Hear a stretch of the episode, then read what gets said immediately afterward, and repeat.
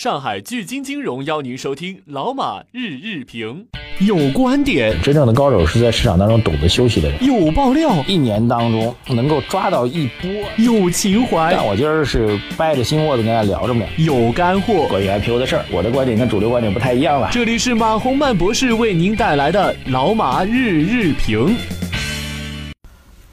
好，各位老马日评的听众朋友们，大家呃早上好啊！这个时间需要翻一下啊，因为我现在正好是在美国东部时间傍晚的时候，现在大概五点多啊。各位现在是在北京时间的话，应该是在睡梦当中啊，应该是在早上凌晨的五点多啊。我录今天的节目，因为待会儿呢，呃，我就要去出去吃晚饭，所以可能没有时间录节目啊。正好在这个晚饭之前，大概用几分钟时间跟他聊一聊。啊，今天这个时间蛮重要的。今天正好是按照我们北京时间各位听到节目的时间，正好是早上。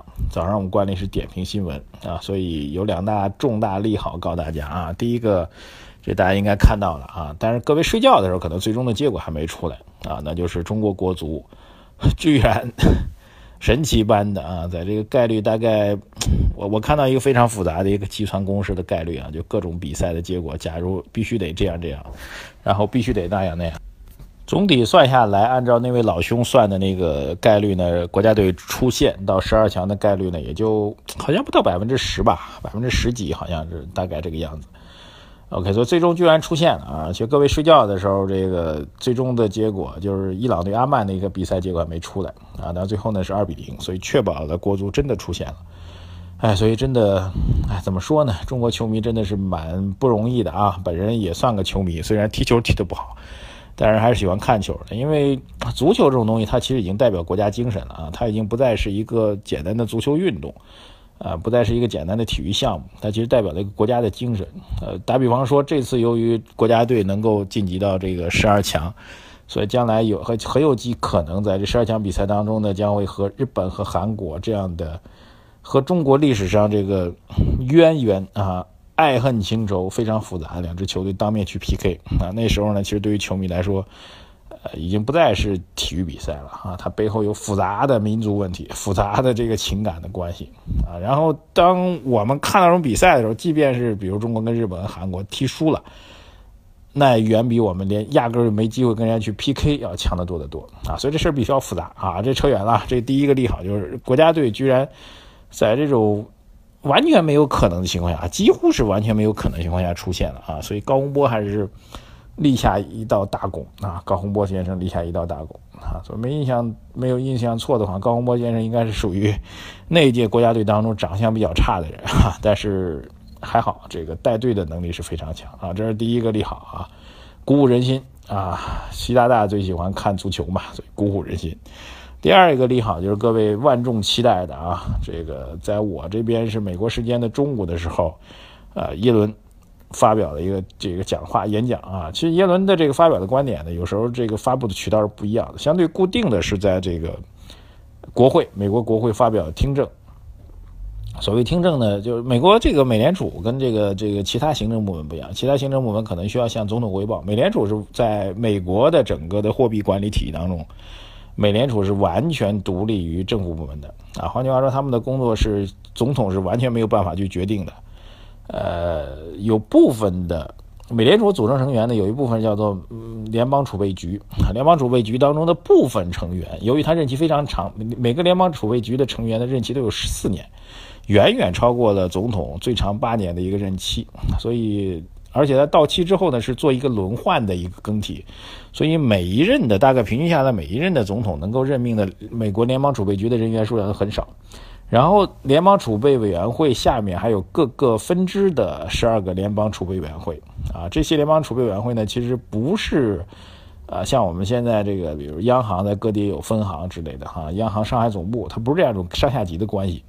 啊，各地方的央也这个联邦储备委员会的也也跟这个这中央的联联联联储呢，其实相对平均的，大家都获得同样的投票权，所以美联储是完全独立于这个政府部门的一个这个货币的政策的决定的一个机构，这机构非常非常的牛啊！它每年的这个货表态呢，这个按照耶伦的表态呢，固定化的是要去向国会来做汇报，哈，换句话说，他是向立法机构来做汇报，会跳开这个总统这样一个行政的权利。而这次的讲话当中呢，非常明显的一个转变，就是前这周为什么 A 股包括全球市场都被打懵了呢？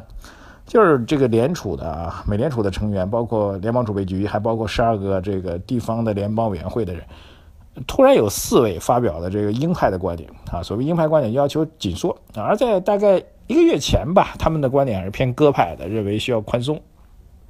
这变化特别特别突然，所以导致这全球的市场，包括 A 股市场都被打懵了。所以大家就非常关心，那作为美联储主席，呃，这个。耶伦老太太到底什么样的观点呢？这次演讲一下子让大家看清楚了。耶伦在表态当中明确的提到了，现在还没有到必须要加息的这样一种可能性上。啊，从他这个表上来讲，其实啊，我们要必须严格跟他讲，严格的从耶伦的这个表上来讲，其实他确实强调的是，啊，是呃判断下来四月份加息的概率是几乎没有。啊，美国四月份加息加概率几乎没有，但六月份会不会加呢？Who know 哈？谁知道的？呃，等等看，那六月份的事情六月份再说啊。当然了，我也提到了，那么这个呃，在本周末的时候将会发布三月份的美国的非农就业的相关数据啊，所以这个数据呢就会非常非常的重要。而这次的翻回到我们刚才讲的这个话题当中来啊，耶伦在这次对这次的演讲其实不是在针对这个呃国会。立法部门的一个演讲啊，听证会不是针对国会立法部门的一个听证会，而是什么呢？而是叫做，呃，我因为有现场的一个活动的一些图片和照片，是美国的朋友发给我的啊。图片照片当中提到的一个背景，应该是叫做美国的，应该它是一个在美国经济俱乐部上的一个活动啊，一个活动上的一个演讲。然后我看到这个照片当中非常有趣啊，耶伦在台上，台上这个特别有意思。台上我看一下，非常像我们这个，呃，全国两会开会啊。这个还有主席台，主席台上面居然摆了三排的座椅啊，三排的座椅我看坐的也得有接近四五十个人还是有的啊，还是蛮大的。台下面坐的人呢，真的是乌泱乌泱的啊。从这个朋友发给我的照片上来讲，我数了数，这个大体上得有几百人，接近一千人的这个这个非常庞大的规模。所以我就问我那个美国的朋友，我说这现场在底下听的人都是什么人啊？底下听的他说几乎华尔街的，呃各个金融机构的高管都来了，所以现场有接近几百人到上千人的这样一个非常庞大的一个会场，台上那么几十个人，他说是这个美国的金融界和经济界的所谓的骨干力量啊。所以这次的演讲其实更像是一个市场态度的一个宣示啊。这种市场态度宣示呢，就是大家站在这个耶伦角来讲，它其实。压力来自于什么呢？来自于两个方面。那么，立法部门其实是相对要控制行政部门的权利，啊，换句话说，立法部门的要求呢会相对偏于你，你不要过度的去干预经济啊之类的。而对于市场部门来说是比较功利的，啊，对于这些正在听他演讲的这些华尔街的这些人来说比较功利，他们更希望耶伦呢能够迎合我们的市场利益诉求。什么利益诉求呢？那就是鸽派，啊，你最好市场宽松。啊，钱越来越多越好，让我们能够把这个房地产能把股票的价格轰上去，啊，把这个价格推上去。那你最好不要采取这个突然的一个方向性的转折。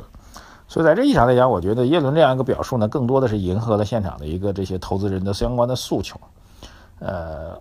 从市场的反馈上来讲，大家马上就按照这个美元继续宽松、美元继续贬值、美元不会升息吧？最起码美元不会升息、不会升值逻辑去做相关的市场的推演啊。美国三大股指在这消息出来之后呢，基本上都是上涨的。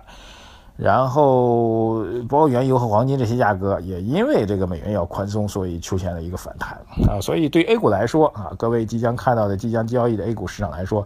很有可能会带来一个比较积极的一个变化，我们一起去拭目以待啊！我录节目时间比较早，现在录完了，大概还是各位凌晨的五点半啊。但是因为我们推送的工作人员估计还在睡觉，所以各位收到它的时候应该是在早上七八点钟吧。希望各位能够早点听到它啊！这两大利好来带动 A 股市场，今天最起码能够止跌。我们还是希望比较乐观的希望，A 股在本周还是能够站稳三千点啊！当然现在看来是有点压力的啊，但是希望这个消息能够让我们的愿望实现。如果今天的盘面还没有办法有效反弹的话，我们有可能会调整我们近期的观点，我们一起去观察，好不好？一步一步去看。我们看好经济基本面，呃，中长期的战略利好啊。但对于短期行情来说，我们可以去探讨。各位也可以在财经马红漫的微信公众号后台来留言，好吧？再次提醒大家来下载资产加增加的加中文啊的这 A P P 做好注册。我们本周五的调研活动还会继续。目前的调研上来讲，应该上周绝大多数投资者都误判了趋势，有可能啊。谢谢大家关注我们的微信公众号财经马红漫，再见。